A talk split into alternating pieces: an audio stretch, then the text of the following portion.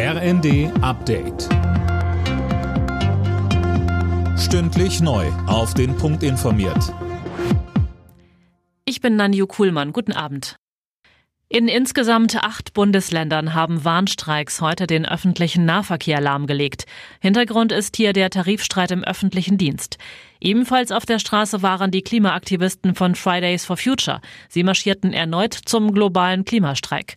Für kommenden Mittwoch hat die Gewerkschaft Verdi bereits zum nächsten Streik aufgerufen, dann im Sozial- und Erziehungsdienst, also in Kitas und Horten.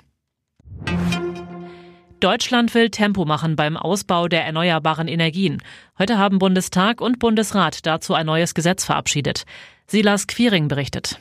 Dabei geht es der Ampel vor allem darum, die Verfahren für die Planung und Genehmigung von Windrädern und Solaranlagen zu vereinfachen und so die Energiewende zu verschnellern. Dadurch fallen künftig zum Beispiel auch weniger Prüfungen in Sachen Umwelt- und Artenschutz an. Das wird von Naturschützern kritisiert. Genauso wichtig wie die Energiewende ist auch deren naturverträglicher Ausbau, heißt es etwa vom BUND.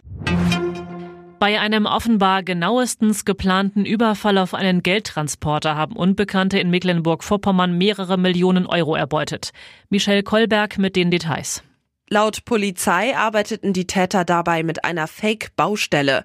Dabei bremsten sie den Transporter an einer Autobahnauffahrt aus, genau zwischen zwei vorher platzierten Betonblöcken. Bewaffnet und maskiert räumten die zwei Männer den Laderaum leer. Das Fluchtauto fanden die Beamten abgebrannt in einem nahegelegenen Waldstück. Die Ermittler werten die Spuren aus und hoffen auf weitere Hinweise von Zeugen. Wer fährt für Deutschland zum Eurovision Song Contest nach Liverpool? Das wird heute entschieden.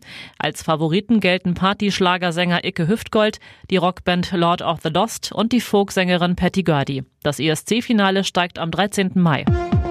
Alle Nachrichten auf rnd.de